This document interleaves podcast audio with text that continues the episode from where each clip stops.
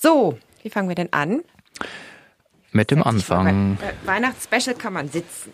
Ich würde auch sagen, einmal im Jahr dürfen auch wir sitzen. Okay. Mhm.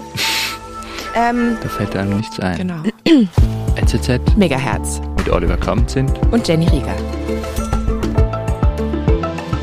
Sehr gut, sehr gut. So, es weihnachtet schon sehr draußen. Es liegt Schnee in Zürich und genau. wir, wir deswegen, haben die Weihnachtssause. genau, deswegen sitzen wir heute ausnahmsweise mal zu zweit im Studio, was ich sehr schön finde, Olli. Ausnahmsweise, ja. Ja, genau, denn wir haben äh, diese Woche und nächste Woche ein bisschen was, was Spezielles geplant, nämlich ein Weihnachtsspecial.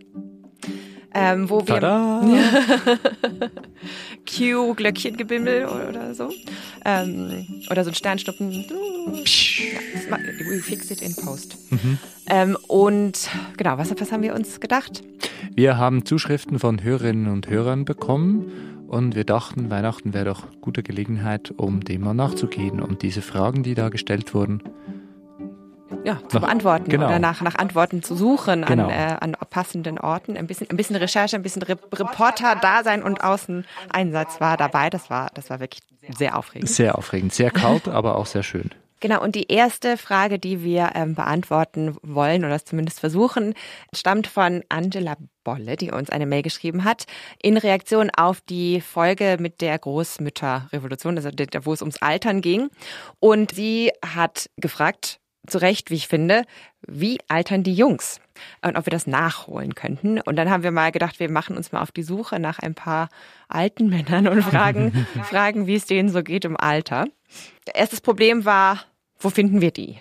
Und ich habe geschaut, ob es so einen ähnlichen Verein gibt wie die Großmütterrevolution, wo wir eben die beiden alten Damen, die zu Besuch waren, gefunden haben und habe mich dann auf eine kleine Websuche begeben und äh, ein- eine Idee war, es gibt ja so, so Plattformen, wo man so Leih-Omas und Leih-Opas und Leih-Grosis irgendwie findet, die dann vielleicht irgendwie ein bisschen helfen mit der Kinderbetreuung oder einfach was Schönes unternehmen mit den Kindern.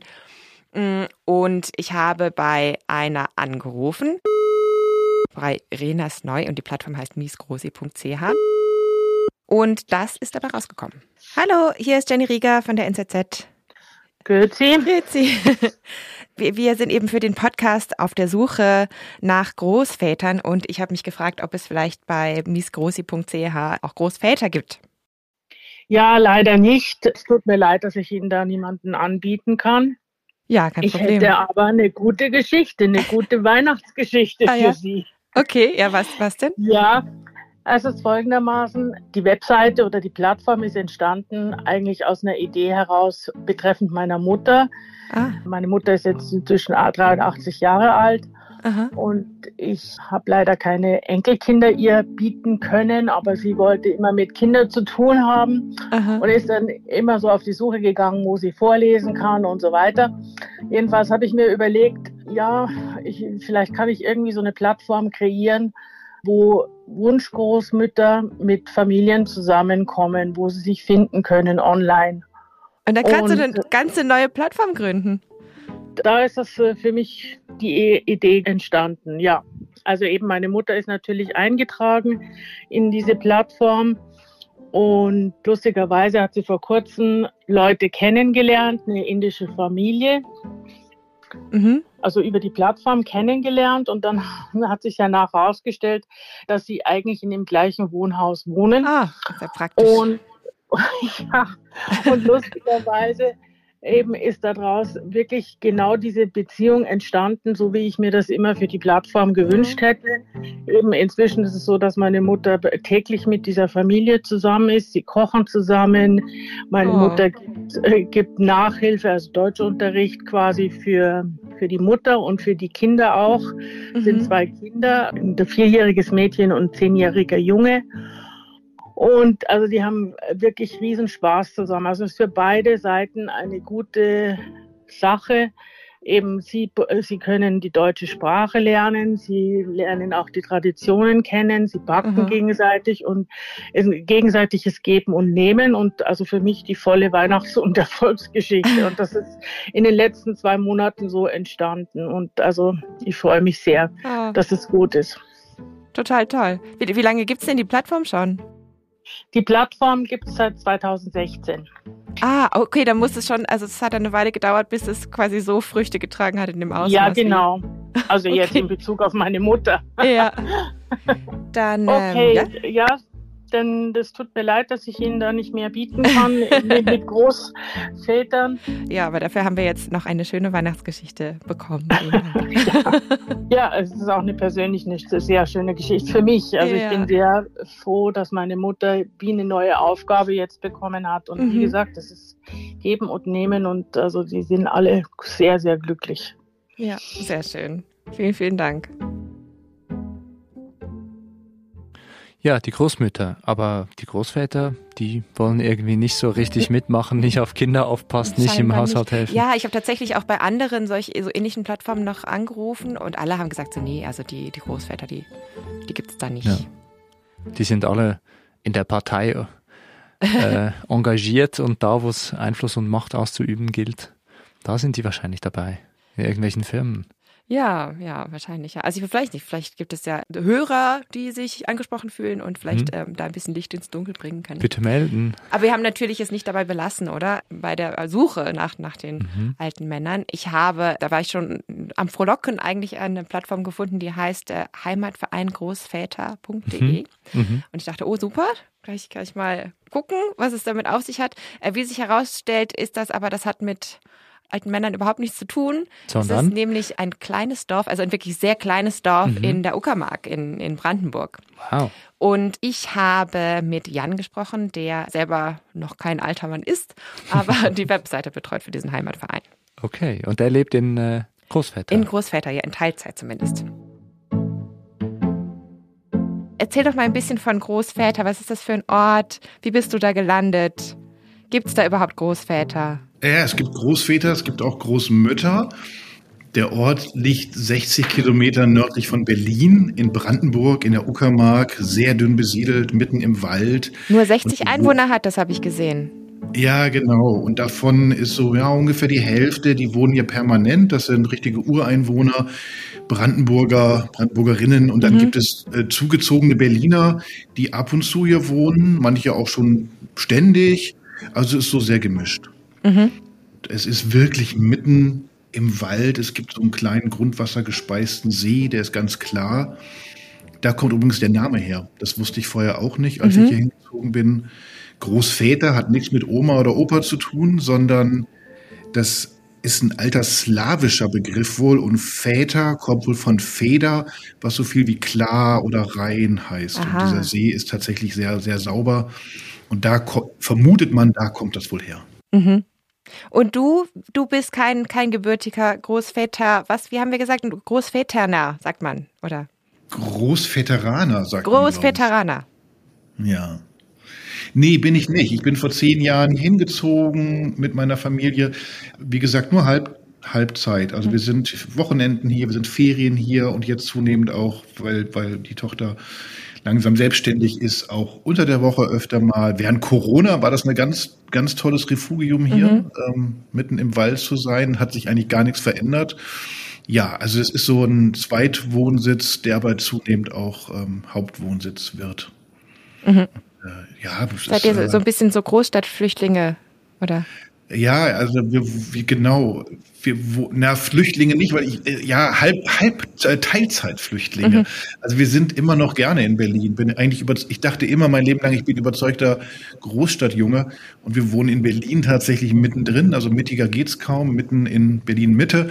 Äh, sehr eng bewohnt, viele, viele Menschen, viele Touristen. Und hier in der Uckermark ist es genau das Gegenteil. Und ich glaube, diese dieser Wechsel, der macht, der ist für uns unheimlich reizvoll. Mhm. Ja, das, das kann ich sehr gut nachvollziehen, ja. Beschreib doch mal ein bisschen den Vibe da in, in Großväter. Wie, wie sieht es da so aus? Wie sind die Menschen so? In Großväter gibt es genau eine Straße, die mhm. heißt auch Großväter. Hausnummer 1 bis, ich glaube, 32 ist die größte Hausnummer. Ah. Und äh, es ist so ein, ja, so ein Straßendorf halt. Auf der einen Seite liegt der See. Das sind also die Häuser, die dann teilweise ein Seegrundstück haben mit, mit, mit Blick auf den See. Und die andere geht zum Wald raus. Die Leute, die hier schon jetzt länger wohnen, das sind viele typischerweise arbeiten im Forst. Die sind, arbeiten im Wald, fällen Bäume. Es ist schon sehr urig. Und ähm, es ist eine, die Brandenburger haben so den Ruf ein bisschen, nicht vielleicht nicht auf den ersten Blick so die herzlichsten Menschen der Welt zu sein, Sie sind erstmal vorsichtig, wie auf vielen Dörfern ja, so dass mhm. sie erstmal gucken und ne, so auch eine gewisse Skepsis gegenüber den Leuten aus der Stadt haben. Aber wenn man sie einmal kennengelernt hat und wenn, wenn so das Vertrauen da ist, sind das unheimlich tolle Menschen, die sehr, sehr loyal sind, sehr, sehr hilfsbereit und das, das schätze ich sehr hier an den mhm. Leuten. Ja. Aber es ist jetzt wirklich der ist absolute, wenn man sich das auf so einer Skala ausdenkt, ja, auf der einen Seite ist wirklich Berlin Mitte, auf der ganz anderen Seite ist äh, Großväter. Hier ist nicht viel. Es gibt auch keinen Laden. Der nächste Laden ist äh, mit dem Auto 20 Minuten weg. Mhm. Äh, wenn man Raucher wäre, der nächste Zigarettenautomat ist, glaube ich, genauso weit weg. Die nächste Tankstelle ist so weit weg. Es gibt ein Krankenhaus, da fährt man 20, 25 Minuten hin. Und auch der nächste Rettungswagen ist sehr weit stationiert, was zur Folge hat, dass es hier, sobald irgendetwas passiert, was mehr als Nasenbluten ist, wird hier ein Hubschrauber geschickt. Also oh. das war eine mhm. der ersten Aktionen auch des Dorfvereines, der sich vor ein paar Jahren gegründet hat, nämlich einen Hubschrauberplatz zu äh, schaffen. Da wurde also eine alte Wiese wurde gemäht und wird jetzt auch sauber gehalten und äh, ausgeschildert. Also wir haben jetzt hier einen Hubschrauberlandeplatz. Und du bist ja auch Mitglied in dem Heimatverein, Jan, oder? Bin ich, genau. Und, und kümmerst dich um die Webseite? Ja, das ist eines der wenigen Sachen, die ich kann. Ne? ja, du, das ist so wichtig heutzutage, oder? Also. Ein bisschen kann ich es. Ja. Naja, wir haben vor, ähm, vor ein paar Jahren, ähm, es gab hier eine, eine, Dorfkneipe, das muss man dazu sagen. Als wir hingezogen sind vor zehn Jahren, gab es noch so eine richtige urige Dorfkneipe. Mhm. Das war jetzt kein, kein Feinschmecker-Restaurant, ja. Es gab also Schnitzel mit Pommes und Pommes mit Schnitzel. Und, aber es war so ein Dorfmittelpunkt, ja. Also es gab, es gab halt frisch gezapftes Bier und deftiges Essen. Aber das Schöne war, dort haben sich die Menschen noch getroffen. Ja. Und diese Kneipe hat irgendwann pleite gemacht. Mhm. Und es gibt diesen Dorfmittelpunkt nicht mehr. Mhm. Und dann entstand die Idee von Ureinwohnern, nennen sie jetzt Ureinwohner, einen, einen Verein zu gründen, Heimatverein. Mhm so mit dem Namen, so die Berliner haben den Namen so ein bisschen gefremdelt. Der Begriff Heimat ist, ist ja auch so ein bisschen in Deutschland auch etwas seltsam besetzt. Aber eigentlich ist es die harmlose Idee zu sagen, naja, wir haben hier, das ist unsere Heimat und, oder, oder Zweitheimat oder Wahlheimat und wir wollen einfach ein, ein Forum schaffen, wo wir als Dorfgemeinschaft gemeinsam Dinge machen. Das sind so Sachen wie den Wald einmal im Jahr ein bisschen sauber machen, mhm. da den Dreck raussuchen, den die Touristen hingeworfen haben. Es gibt einen ganz kleinen Friedhof, den haben wir letztes Wochenende noch äh, vom, vom Laub befreit und solche Sachen. Oder wie gesagt, der Hubschrauberlandeplatz wurde vom Verein gebaut. Also da mhm. treffen sich Leute und es ist auch ganz schön, dass sich da auch die Berliner, die Zugezogenen und die äh, Alteingesessenen treffen und wirklich ja. beim, beim Bier, beim Kaffee gemeinsam den Strand aufräumen oder so. Man spricht dann über Sachen. Und das ist so, und man lebt dann deswegen nicht so aneinander vorbei, sondern mhm. man hat so einen gemeinsamen Nenner, auch wenn wir alle sehr unterschiedlich sind, was auch toll ist. Also hier leben wirklich un unglaublich unterschiedliche Menschen. Mhm. Ich habe hier auch diesem, in diesem kleinen Dorf, glaube ich, viel diversere Menschen kennengelernt als in Mitte, in Berlin-Mitte. Mhm. Komisch sich das anhört, weil man in, in Berlin, in der Großstadt, so viel Auswahl hat, man sucht dann sich doch wieder seine eigene Klar, Blase ja. und ist dann ja doch wieder nur mit den Leuten aus seinem Job zusammen zum Beispiel. Während hier wohnen Menschen, mit denen hätte ich normalerweise nie Kontakt. Und der Verein ist dann nochmal so ein Forum, in dessen Rahmen man sich trifft. Mhm. Jan, jetzt bin ich ja hier auf der Suche nach meinen Großvätern ein bisschen in eine Sackgasse gelaufen und du bist leider viel zu jung für unsere Definition. Wir nehmen nämlich die offizielle WHO-Definition, alt ist man demnach ab 60. Und so alt mhm. bist du noch nicht. Aber wo ich dich jetzt schon mal hier habe, dachte ich, ich frage dich vielleicht trotzdem mal, wie siehst du denn so dem Älterwerden entgegen? Boah, das ist eine große Frage. Also das Älterwerden, das ist ja ein Prozess, der schon, der schon angefangen hat. Also ich weiß noch, als ich 25 wurde, hat mir irgendjemand mal gesagt, na, ab 25 altert der Körper biologisch. So. Mhm. Und seitdem ist das eigentlich ein Thema. Ich habe mich auch in meiner Arbeit, ich bin Filmemacher, damit beschäftigt. Ähm, man hat einen Film gemacht über sehr alte Sportler, die sich auf eine Leichtathletik-WM vorbereiten. Die sind zwischen 80 und 100 gewesen. Und jetzt bin ich selber so alt und, und ich merke, ich mache mach so ein bisschen Sport und merke auch, dass ich, obwohl ich mehr mache, nicht schneller werde beim Laufen zum Beispiel. Also das ist so, das sind so Grenzen, die, die einem die Natur setzt, die man akzeptieren muss. Und das ist halt nicht immer einfach. Und ich merke das auch, wenn ich so ich arbeite in meinem Job viel mit jungen Leuten zusammen, die sind mhm. 20, 30 und irgendwie fühle ich mich immer noch so, ich denke mal, wir sind ja irgendwie eine Generation und dann muss ich manchmal nachdenken und, und komme drauf, nee, ich könnte ja deren, deren Vater sein, ja, und ähm, das ist schon komisch. Oder ich, mhm. ich ertappe mich dabei, dass ich öfter, wenn ich so irgendwelche Porträts über Politiker, Politikerinnen sehe, Politiker, und dann sind das irgendwelche Präsidentinnen und ich sehe dann, oh, die sind irgendwie Mitte 40 zehn Jahre jünger als ich. Und dann merkt, denke ich schon, mein Gott, das waren doch früher, waren das doch immer die alten Säcke, die PolitikerInnen waren. Und jetzt bin ich selber so einer, obwohl ich mich gar nicht so fühle. Also ich hadere noch mit dem Alter, muss ich sagen. Mhm. Also ich komme schon jetzt in so, einem Alt, in so ein Alter, wo ich merke, es wird langsam ernst. So, jetzt gehe ich schon auf die ersten Geburtstage von 60-jährigen FreundInnen. Ja, die ersten Beerdigungen kommen leider auch schon. So, dass Menschen halt auch jetzt schon sterben an Krebs, an Herzinfarkt. Ähm, es, ist, es ist ein Thema. Ähm, ich kann gar nicht sagen, wie ich damit persönlich mit umgehe. Ich versuche weiter zu leben, genieße aber auch ein bisschen die, äh, die, die Gelassenheit, die kommt. Mhm. So, das ja. merke ich schon. Jan, also ich finde, das war jetzt hier ein sehr, sehr erbauliches Gespräch. Ich bin total froh, dass ich aus Versehen ähm, auf der falschen Webseite gelandet bin. Das hat sehr viel Spaß gemacht. Ja, komm mal nach Großväter. Gibt hier immer, immer Kaffee bei uns.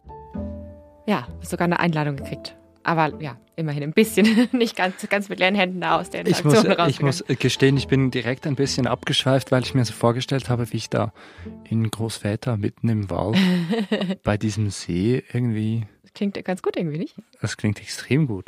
Und nur 60 Kilometer von Berlin. Da ist man ja Schöne Sache. Netter Mann. ja. Und das stimmt, was er sagt, dass man immer sich vorstellt, die Politiker, das sind so alte Säcke. ich habe das so mit Popstars. Und dann bin mhm. ich so, oh nein, Beyoncé ist irgendwie genauso alt wie ich. mhm. Oder man guckt dann irgendwie, man, man guckt dann nach, wo kommen die Leute her und dann merkt man, ah wow, alle Mitglieder dieser Band, die ich super toll finde, die sind alle zehn Jahre jünger als ich und ja viel erfolgreicher und sehen alle viel besser aus als ich. Ja, was habe ich denn erreicht in meinem Leben? Ja, wirklich. naja, ist schon scheiße. Gehört auch dazu. Genau. genau. Dann waren wir doch noch unterwegs. Genau, ja, eben. Also wir hatten ja so mäßig, mäßig Erfolg im, im Finden alter Herren. Mhm. Ähm, und dann haben wir, haben wir aber gedacht, ja, wo, wo sind die denn? Wo, wo muss man suchen? Oder so im, im echten Leben. Und eine Idee, die wir hatten, war diese Riesenschach-Outdoor-Bretter. Mhm. Da auf dem Lindenhof, das ist so ein Touristen-Hotspot einerseits in Zürich und andererseits gibt es da zwei öffentliche große Schachfelder, wo alte Männer Schach ja, spielen. Ja, tatsächlich auch an einem sehr grauen und ein bisschen feuchten Wintertag mhm. waren da welche anzutreffen. Und einer von ihnen hat auch mit uns gesprochen. Genau. Ich bin jetzt 69. Ja. Haben Sie immer schon Schach gespielt? seitdem ich sechs bin. Ja? Ihr ganzes Leben? Ja. Und was machen Sie sonst so? Kunstmaler und ich bin Rockgitarrist. Ja. Ja, und jetzt lebe ich hier einfach und Sie sehen ja, wir sind alt, verkommen, wir rauchen, wir saufen. Und wie ist so das Lebensgefühl? Super. ich kann mich nicht besser fühlen. Ich bin mega glücklich. Ja. Was sind die Vorteile des Älterwerdens? Ja, dass man so reflektieren kann, äh, was man wirklich gemacht hat, was der Erfolg war und was die Niederlage war. Deswegen spiele ich auch gern Schach. Das ist eigentlich wie das Leben. Das sagt man ja, ja. Ja, ver verkommen, aber glücklich. Mhm. So gesprächig war er auch nicht, unser Rockgitarrist. Aber immerhin hat er doch was Gutes gesagt, was glaube ich vielen so geht. Man, man blickt dann irgendwie zurück und Naja, mir, also ich weiß gar nicht, warum die sich so freuen. Mir macht das irgendwie Angst, so Bilanz ziehen zu müssen und dann sich eingestehen zu müssen, so gut war das und aber auch Vielleicht so wirst- schlecht. Vielleicht wirst du ja auch noch Rock- Rockgitarrist. Vielleicht. Und dann kannst du mit voller Stolz zurückblicken. ja, wer weiß. Da müsste ich mich aber besser mal sputen. Oder, oder vielleicht eher Schlagzeuger, das ist vielleicht eher dein, dein Instrument. Ja, da hätte ich schon ein bisschen Vorsprung, aber Ja. ich bin ungefähr gleich nah an einer Rockschlagzeugerkarriere wie an einer Rockgitarristenkarriere, also das wäre in deinem Fall es eh Jazz. wahrscheinlich, ja. Ja. Vielleicht. genau. Ja, Theorie Nummer zwei oder Ort, wo wir auch noch gesucht haben, war bei einem Gold-An- und Verkaufladen. Weil wir dachten, alte Männer, die sammeln Briefmarken und alte Münzen. naja, und tatsächlich Ja, ich glaube, auch da lagen wir nicht ganz falsch. haben wir da einen gefunden. Wie alt sind Sie denn? Ehrlich oder gerund, gerundet, Gerundet. gerundet 78. 78 ist aber genau gerundet. Und, und wie geht's Ihnen dabei? Hier und dort knackt es ein bisschen und Ja, man spürt schon, dass man nicht mehr der Jüngste ist. ja, aber es geht. Also es geht relativ problemlos, Ja, würde ich sagen. Sogar, schön, das hört man gern. Was sind denn die Vorteile vom Älterwerden? Wie soll ich das sagen? Man muss den Frauen nicht mehr nachspringen, man kann ihnen nachschauen. Man wird gelassener. Ja, genau, ja. Ja. Und ich- stelle mir vor, man blickt auch zurück auf das Leben und, und sieht ein bisschen Bilanz vielleicht. Ich glaube, man schaut eher nach vorne und fragt sich, wie viel Zeit habe ich noch? Ja. Und erfüllt Sie das mit Sorge oder schauen Sie da dem gelassen entgegen? Kann ich senden? Nein. Also, was soll ich mir Sorgen machen? Ich, ich nehme es, wie es kommt und Ja. hoffe, dass die Gesundheit einigermaßen Ja. mitspielt. Und genießen es, solange es geht. Ja, genau, ja. Es genießen, solange es geht. Ja, Das ist wahrscheinlich die einzige Möglichkeit, die man dann hat. ja, in der Tat. Ja, also ich weiß nicht genau, ob wir die Frage, wie die Jungs altern, damit irgendwie umfassend, aber sicher nicht beantwortet. Ähm, Wir haben ein paar ganz nette Begegnungen gehabt und, und Anekdoten gesammelt, eher. Trotzdem vielen, vielen Dank für deine Frage, Angela. Eine weitere Anfrage kam von, von Judith oder ein Vorschlag eigentlich eher. Und zwar, weil sie gerade mit ihrem Hund Artemis so eine Ausbildung gemacht hat und mit Kindern zusammenarbeitet, die zum Beispiel lesen, üben sollen oder Lernprobleme haben oder sowas. Und wir haben sie einfach direkt ins Studio eingeladen. Mit ihrer Hündin Artemis natürlich. Also bei mir im Studio ist heute Judith Affolter und ihre Hündin Artemis. Hallo Judith. Hallo Jenny. Also Artemis ist eine berufstätige Hündin. Genau. Was ist denn ihr Job? Also sie ist mein Begleittier. Also ich bin jetzt seit kurzem angestellt als sozialpädagogische Begleitung mit Hund äh, für Kinder und Jugendliche, die außerschulische Betreuung brauchen. Das sind zum Beispiel Kinder mit ADHS, also Aufmerksamkeitsdefizits- und Hyperaktivitätssyndrom, oder ASS, also Autismus-Spektrumsstörung. Und es sind alles Kinder, die Hunde lieben, jetzt also meine KlientInnen. Und denen man in Begleitung des Hundes einfach viel einfacher schulische Inhalte vermitteln kann, aber auch simple Basics des Alltags, also Strukturregeln, wie man sich im Verkehr verhalten soll. Also nicht auf die Straße stürmen zum Beispiel, sondern indem sie den Hund an der Leine führen, anhalten am Fußgängerstreifen und links und rechts schauen.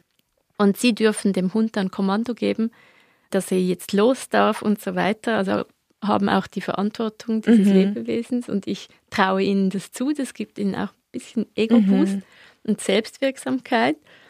Also es funktioniert deswegen besser, weil sie Mhm. eben die Verantwortung bekommen oder anders als wenn ihnen einfach eine erwachsene Ja. Person sagt, mach das Mach nicht oder mach das so. Genau, Mhm. genau. Und mm, ja, wie, ihnen beizubringen, wie sie es generell schaffen, mal 15 Minuten an was dran zu bleiben. Mhm. Also lesen, schreiben oder was auch immer es dann ist. Und sich nicht unterbrechen oder ablenken zu lassen. Das ist auch in Gegenwart des Hundes viel einfacher äh, mit ihnen hinzubekommen, Mhm. weil sie es eigentlich dem Hund zuliebe am Schluss machen. Oder zum Beispiel nicht rumschreien oder äh, plötzliches Rumrennen oder so in der Wohnung, weil das mag der Hund nicht. Der Ja. erschreckt sich und dann finden sie, ah ja, stimmt, oh ja, und dann sind sie gerade Mhm. wieder ruhig und Kinder, die sonst halt ja voll nervös sind und nie still sitzen können mhm. und auch irgendwie plötzliche impulsive Ausbrüche haben und so, die verhalten sich wirklich voll mhm. anders. Also schulische Inhalte zum Beispiel sind auch am einfachsten zu vermitteln, wenn man sie in Hundethemen verpackt für mhm. diese Kinder. Ah ja, wie, wie denn? Zum Beispiel schreiben einen kleinen Aufsatz, also fünf Sätze über, was hat der Hund heute im Park gemacht, als wir zusammen draußen waren. Aha. Also wäre dann einfacher, als zu sagen, was hast du heute im Park gemacht? Ja, genau. Okay. Ja, genau. okay. Wie der Hund aussieht, genau. Also beschreiben mal seine Farben und alles, wie sein Fell sich anfühlt und so weiter. Beschreib, beschreib du doch mal Artemis ihre Fellfarben und wie sich ihr Fell anfühlt. ähm, also sie ist schwarz, braun, weiß. Also sie hat gepunktete Beine wie eine Giraffe. Mhm. und sie hat sehr, wirklich sehr große liebe Augen, die so schwarz umrandet sind. Ganz feine Kaschmiröhrchen, die so in alle Richtungen abstehen beim Laufen und ähm, ein Batman-Zeichen auf der Stirn. sehr schön beschrieben und einen kleinen Ringelschwanz, wenn sie, wenn sie läuft. Mhm. Genau. Wie bist du denn auf die Idee gekommen, diese Ausbildung mit ihr zu machen? Ja, auf die Idee bin ich gekommen, eigentlich ja wegen ihrem Wesen, also wegen auch den Erlebnissen, die wir zusammen hatten in Parks, also in der Stadt Zürich, wo Kinder mit ihr spielten und die Eltern waren total verwundert und sind auf mich zugekommen, oh, mein Kind hat sonst immer Angst vor Hunden und mhm bei deinem Hund scheinbar nicht und ist jetzt kuriert, will jetzt immer mit Hunden sein und so. Oh, wow. Bietest du da was an oder ist sie eine Therapiehündin oder so? Und auch einfach unzählige Erlebnisse im ÖV. Also ja eben, also seit dreieinhalb Jahren, also seit ich sie habe, passiert das fast täglich, dass Leute im ÖV den Kontakt zu ihr suchen und mhm. ähm, also erst mit Blickkontakt und dann mit Streicheln und es ist egal, ob ich alt oder jung, ob arm oder reich und ähm, fragen mich häufig, wie sie heißt und welche Rasse sie ist und so weiter. Und ja, ich bin ja daher überzeugt, dass ähm, mit der Digitalisierung und der damit einhergehenden auch Vereinsamung des Menschen das Bedürfnis nach Kontakt zur Natur und zu Tieren, also zu ganz authentischen und mhm archaischsten, wenn ich so kann, äh, sagen kann, Lebewesen, dass das Bedürfnis immer größer wird. Ja. Ja, also ich kann das super gut nachvollziehen. Wenn ich Hunde sehe, dann muss ich die auch immer anschauen. also ich liebe Hunde, muss man dazu sagen. Ja, tiergestützte Intervention oder tiergestützte Therapie, das kennt man vielleicht auch sonst so aus therapeutischen Einrichtungen oder sowas. Also das ist irgendwie so Tiere gibt, die dann zum Beispiel in einer Palliativklinik die Patientinnen besuchen gehen oder so. Ja, genau. Also ich arbeite jetzt im sozialpädagogischen, pädagogischen tiergestützten mhm. Bereich, aber es gibt natürlich alle Arten Therapie auch, also zum Beispiel Ergotherapie oder Physiotherapie oder Psychotherapie tiergestützt. Das wäre zum Beispiel im Rehabilitationszentrum des Kinderspitals in Affoltern am Albis Ergotherapie mit Hunden für Kinder mit Schädel-Hirntrauma, die mega Probleme haben mit ihrer Feinmotorik und dann im Spiel mit dem Hund, also ganz kleine feine Spielchen, wo der, wo sie in so Boxen die Goodies verstecken dürfen und dabei müssen sie mal mit der eben verletzten Hand ähm, mhm, okay. so die Box aufschieben oder ein Türchen aufziehen und so weiter. Und der Hund darf nachher rausholen und wird so belohnt. Mhm, okay. Also sie dürfen den Hund streicheln und also die, die Kinder freuen sich die ganze Woche auf das Highlight, die halbe Stunde mit mhm. dem süßen Labrador, den sie noch irgendwie kuscheln dürfen. Und so machen sie viel schnellere Fortschritte. Mhm. Ah, ja, das ist okay. wirklich fantastisch, die Effekte. Wow. Oder zum Beispiel in der Psychotherapie arbeitet man jetzt als Beispiel mit Pferden für Menschen, die ein Kriegstrauma haben. Also dort ist generell gilt die Triade statt die Diade. Also vielen PatientInnen vereinfacht die Dreieckskonstellation, also Patient, Therapeut, mhm. Tier, mhm. total sich zu öffnen, wo sonst die Diade nicht funktioniert. Also der Patient sitzt Therapeut gegenüber und ist schon nur durch den direkten Blickkontakt irgendwie verunsichert und verschließt ja. sich voll. Und ähm, jetzt eben bei pferdegestützter Psychotherapie mit einem äh, kriegstraumatisierten Patienten wird zum Beispiel so vorgegangen, man begrüßt zuerst gemeinsam das Pferd, lässt sich gegenseitig so beschnuppern und beobachtet und analysiert eigentlich einfach ganz gemächlich gemeinsam, was das Pferd gerade so tut und was es gern hat. Also zum Beispiel Berührung am Hals, was es nicht mag, zum Beispiel das laute Rascheln der Regenjacke oder mhm. so.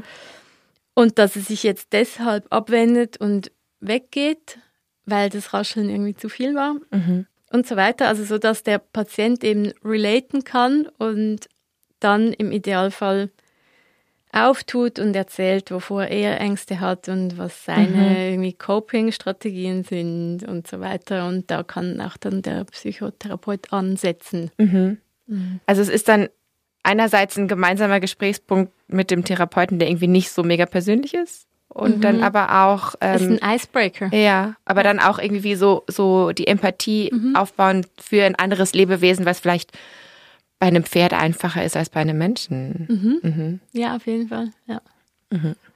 ja, weil vielen Menschen, also Patienten, die irgendwie ein, ein Trauma haben oder eben einfach ja, gravierende Schwierigkeiten mit sich, mhm. ist alles schnell persönlich und ja. so intim. Mhm, und da kann man so eine gute, einen, einen angenehmen Weg für die finden, der ja. nicht so direkt ist.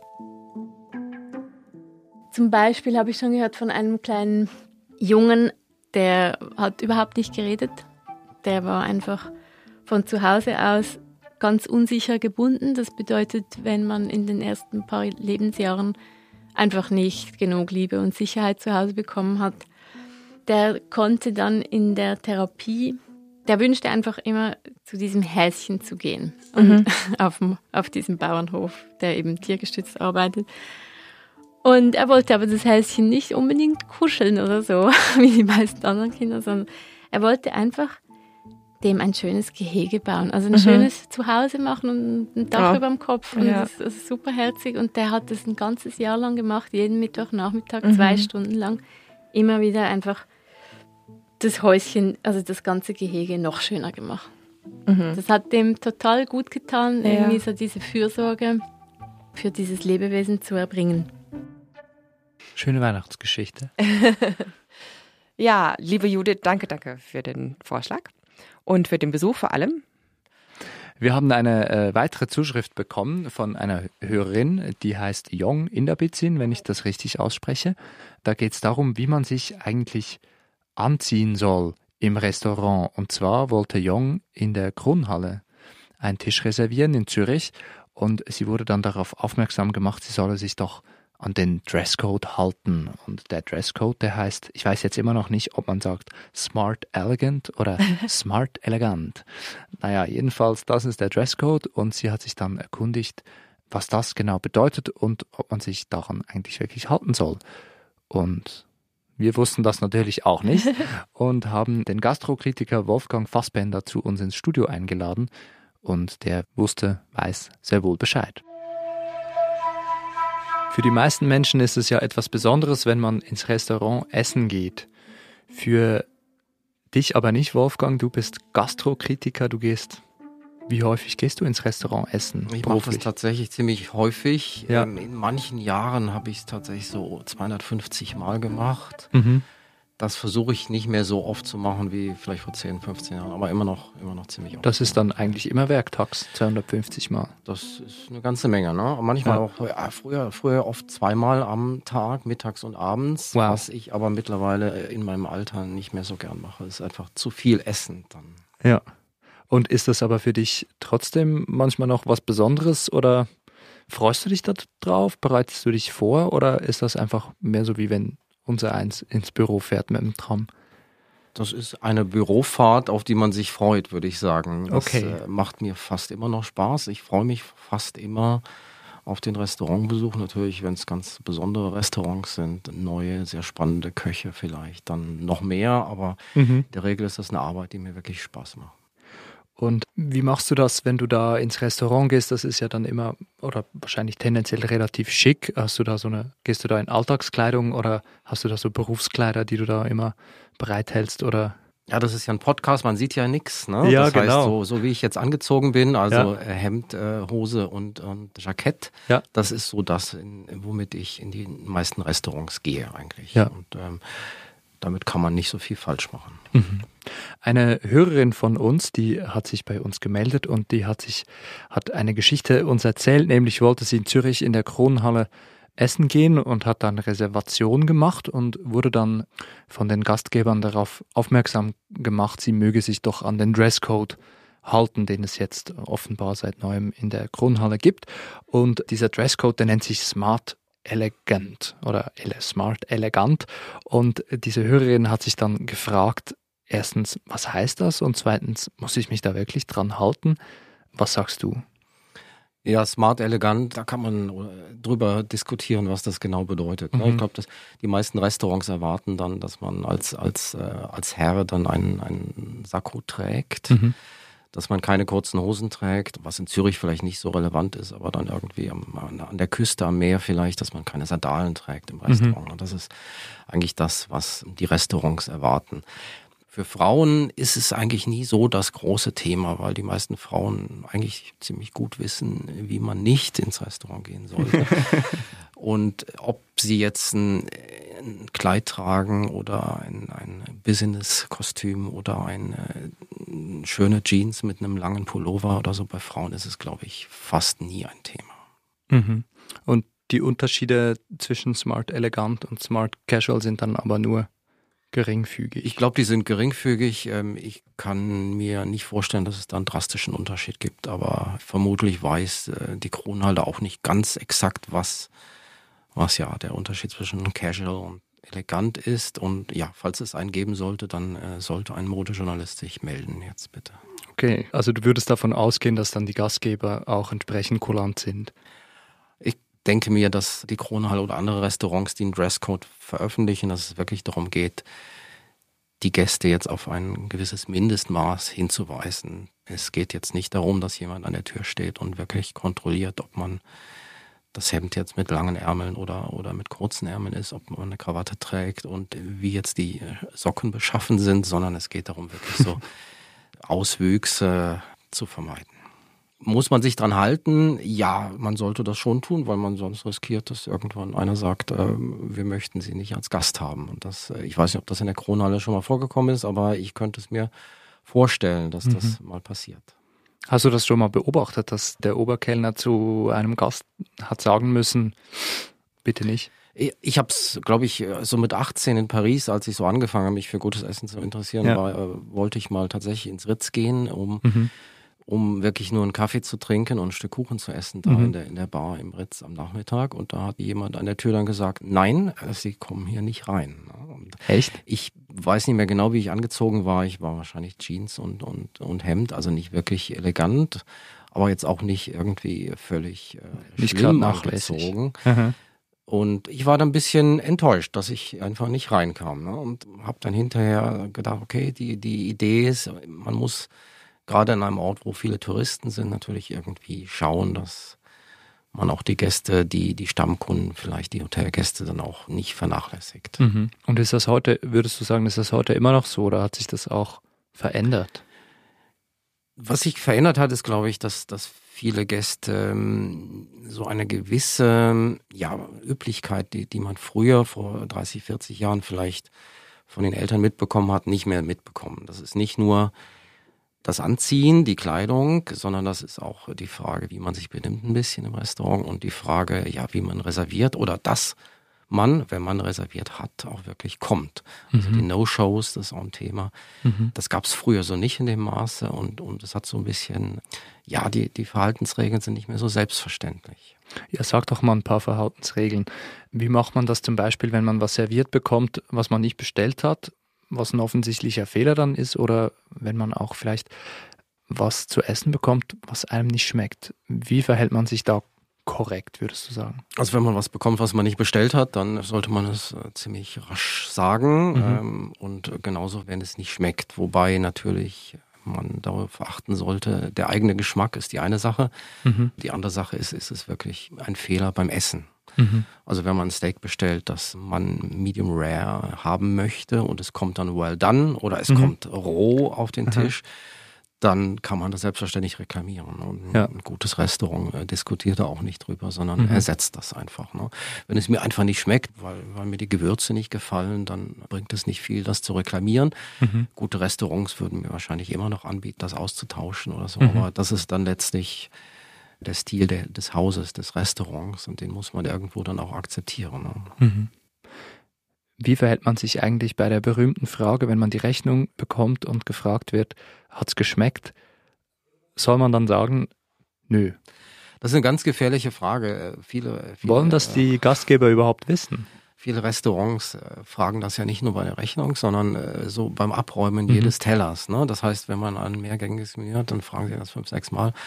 Das hat's geschmeckt oder oder äh, ist ist es recht gsi? Das ist meist eine Floskel und wenn man dann manchmal sagt Nein, was ich hin und wieder tue, wenn es wirklich schlecht war und, und wenn es wirklich, mir wirklich nicht gefallen hat.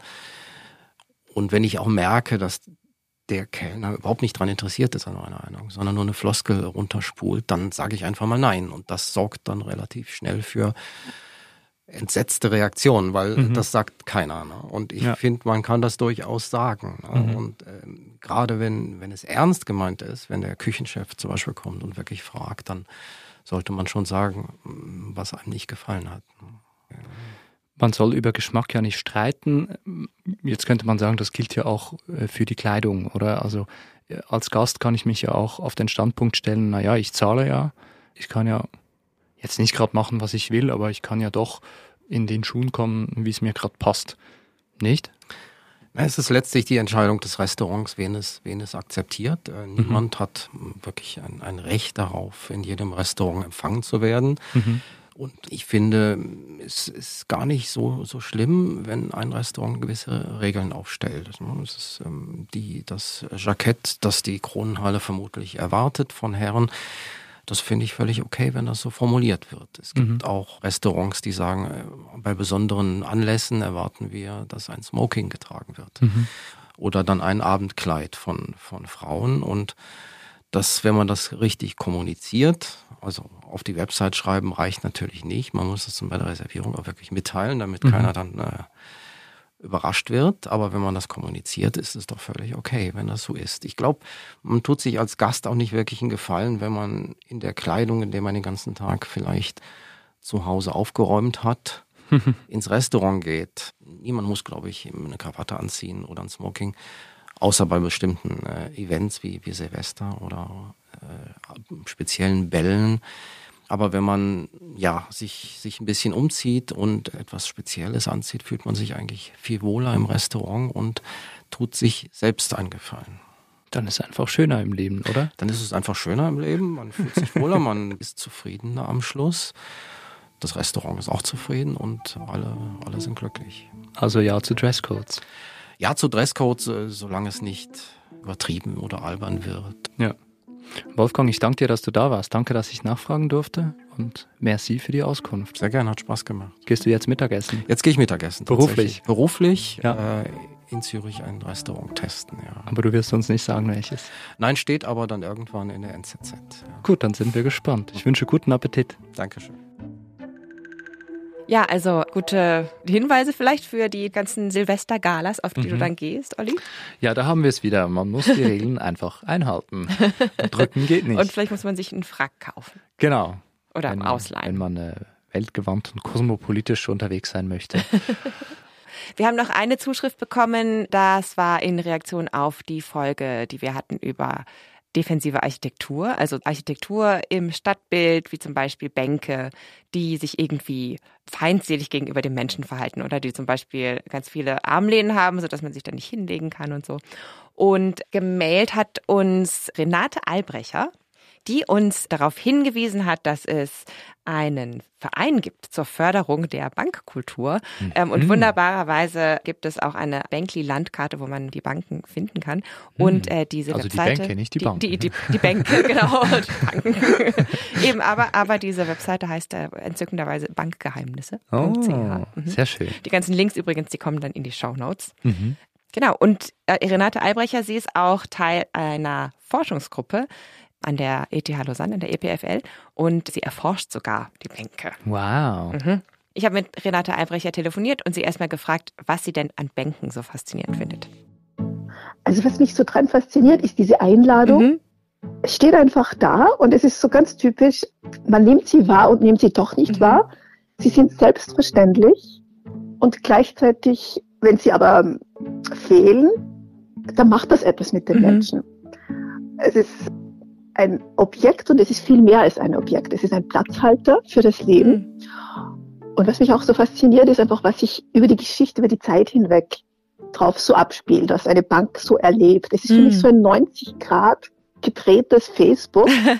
Facebook ist ja sehr individuell. Die Leute, die Objekte, die Orte gehen an meinem Leben vorbei, an meiner Facebook-Wall gehen die, kommen die und sie verschwinden gleich wieder. Und das, das Bänkli, wie man so schön sagt in der ja. Schweiz, das ist umgekehrt. Das ist ein Ort, ein Platzhalter für das Leben vieler.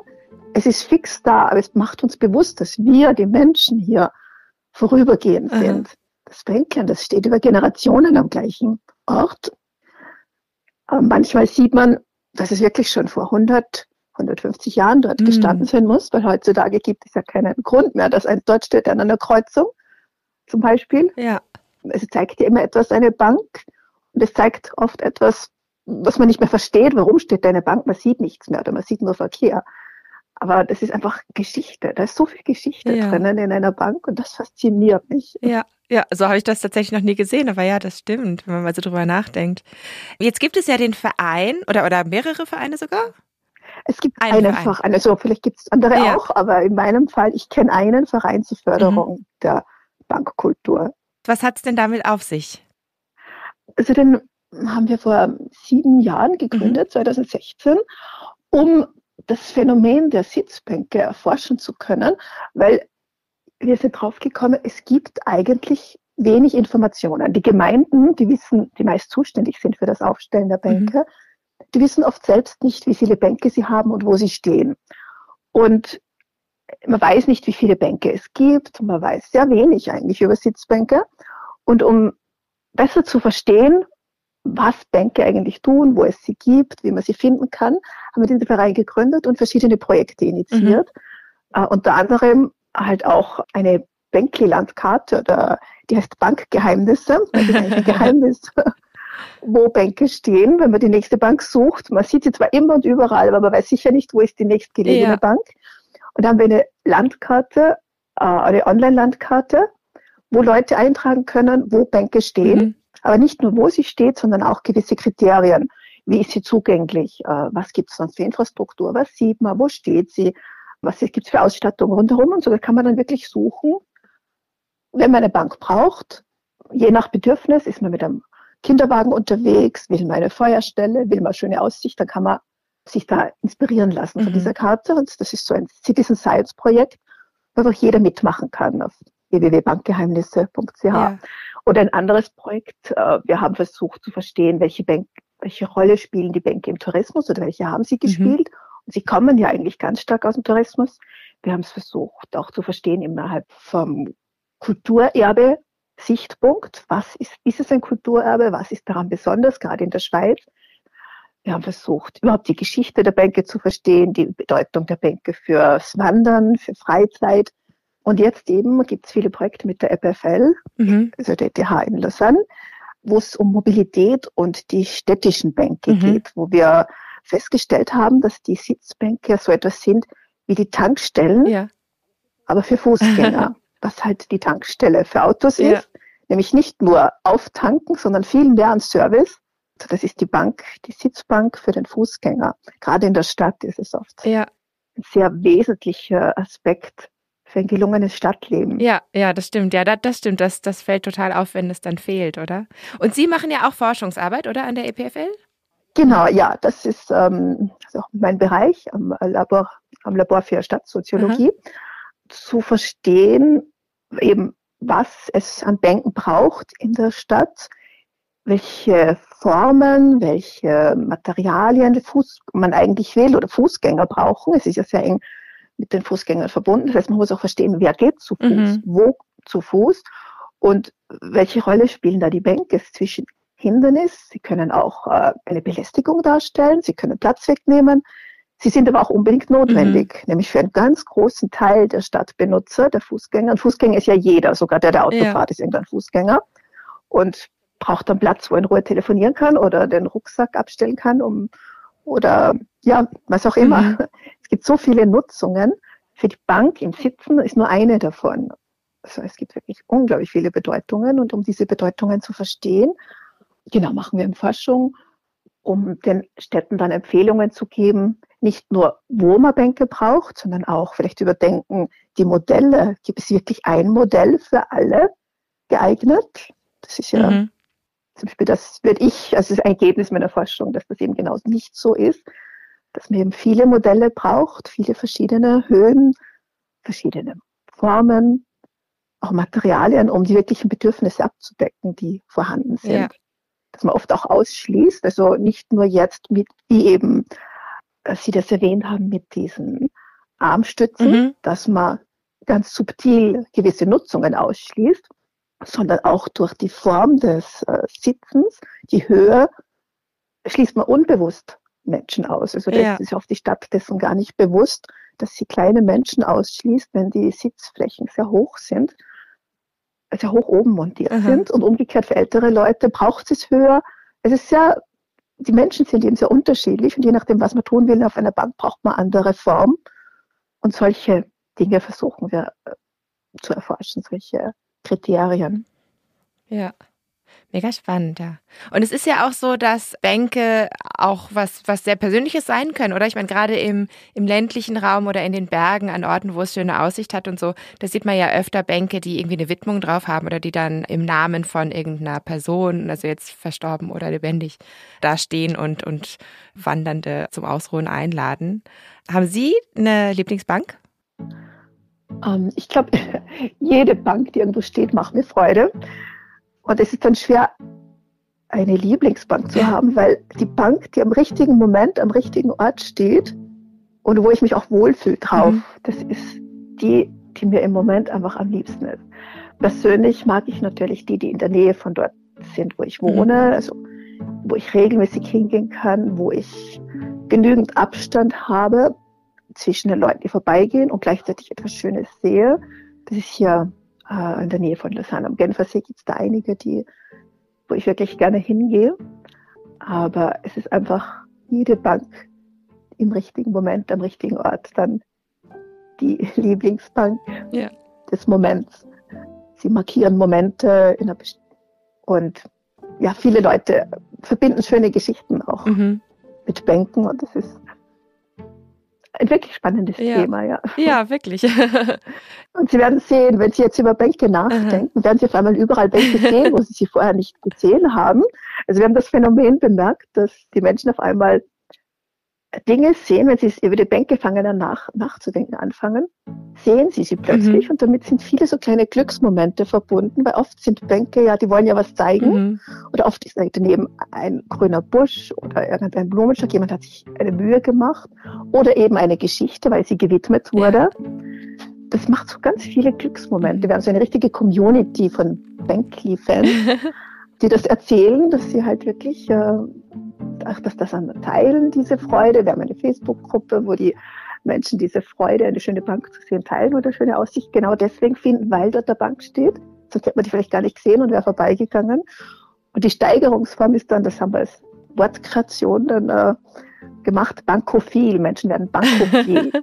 Sie können nicht vorbeigehen an der Bank, ohne sie zu fotografieren, ohne sie zu analysieren. Also sie suchen dann Bänke, manche dann wirklich Menschen in der Community, mhm. Deren Ziel von Ausflügen es ist, Bänke zu fotografieren, auf der Bankkarte zu teilen, auf der Banklandkarte oder eben in der Community, das sich auszutauschen und die Freude zu teilen. Wirklich äh, mhm. schön zu sehen, wie, das, wie viel Freude das machen ja. kann, über den praktischen Aspekt hinaus. Sehr schön. Ja, also wir werden auf jeden Fall die Links zu den, zu den ganzen Gruppen und den Plattformen in die Shownotes packen. Und ich glaube, das ist wahrscheinlich auch eine total schöne Beschäftigung jetzt für die Weihnachtsfeiertage oder dass man da mal so ein bisschen, bisschen spazieren geht und sich ein bisschen beim Verdauungsspaziergang auf die Bänke fokussiert vielleicht. Genau, die Bänke ja. der Gemeinde abzu suchen, zu dokumentieren. Mhm. Es gibt für viele Menschen ein Ziel, ein, ein Grund rauszugehen. Bankophil, Jenny. ja. Das ist etwas, was wir auch noch werden können. Meinst du, das wäre was für dich, ein neues Hobby? Ja, das wäre doch nett, jetzt in den Weihnachtsferien im neuen Jahr. Gut, vielleicht ein guter Vorsatz fürs neue Jahr. Ja, Ähm, mehr spazieren gehen, Mehr spazieren mehr gehen, auf Bänke setzen. mehr Pause machen vielleicht auch. ja, genau. Stimmt, stimmt, stimmt. Das ist wirklich, ich finde das wirklich ein guter Vorsatz. mehr rausgehen, Pause machen, Ja. Durchatmen, in die Landschaft gucken. Ja, und, und drüber, das fand ich irgendwie auch schön, drüber nachdenken, was sich wohl die Person, die die Bank da aufgestellt hat, gedacht hat, was die da genau zeigen will, oder? Mhm. Was da irgendwie, was es dazu zu Mhm. sehen gibt oder nicht mehr zu sehen gibt. Mhm. Ja, also ich fand wirklich total schön, man, man spürt total, dass sie das wirklich total toll findet, oder? Mhm. Und auch irgendwie schön, dass es so auch eine Community gibt, Mhm. wo man sich dann austauschen kann. Absolut, ja.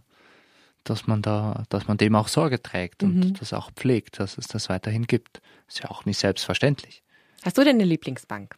Äh, ich habe gerade überlegt, es gibt tatsächlich äh, in Zürich über, der, über dem Universitätscampus Irchel Mhm. gibt so eine kleine Aussichtsplattform. Ich weiß gar nicht, ob da eine Bank steht, aber man kann sich da jedenfalls hinsetzen. Dann sieht man so einerseits äh, ins Limmertal, andererseits auf den Mm. See. Ja, das ist natürlich eine tolle Aussicht. Ja, Ja, das ist sehr schön. Man ist leider selten allein da.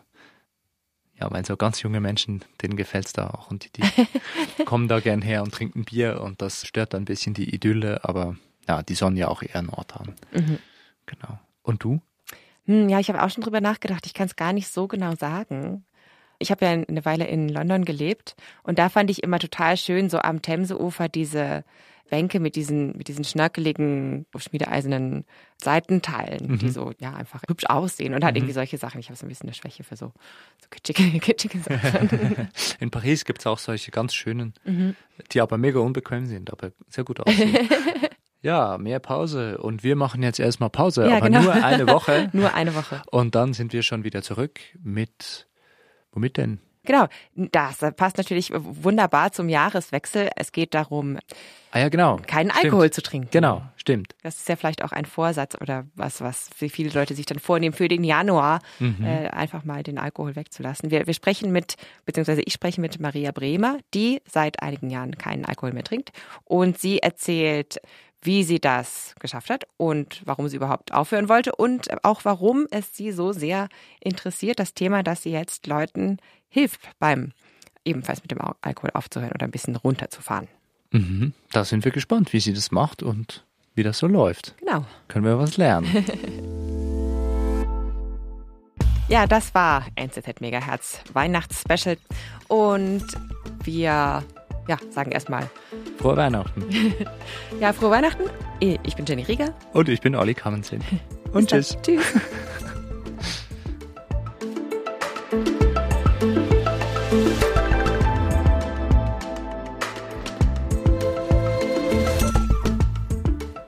Hallo, hallo.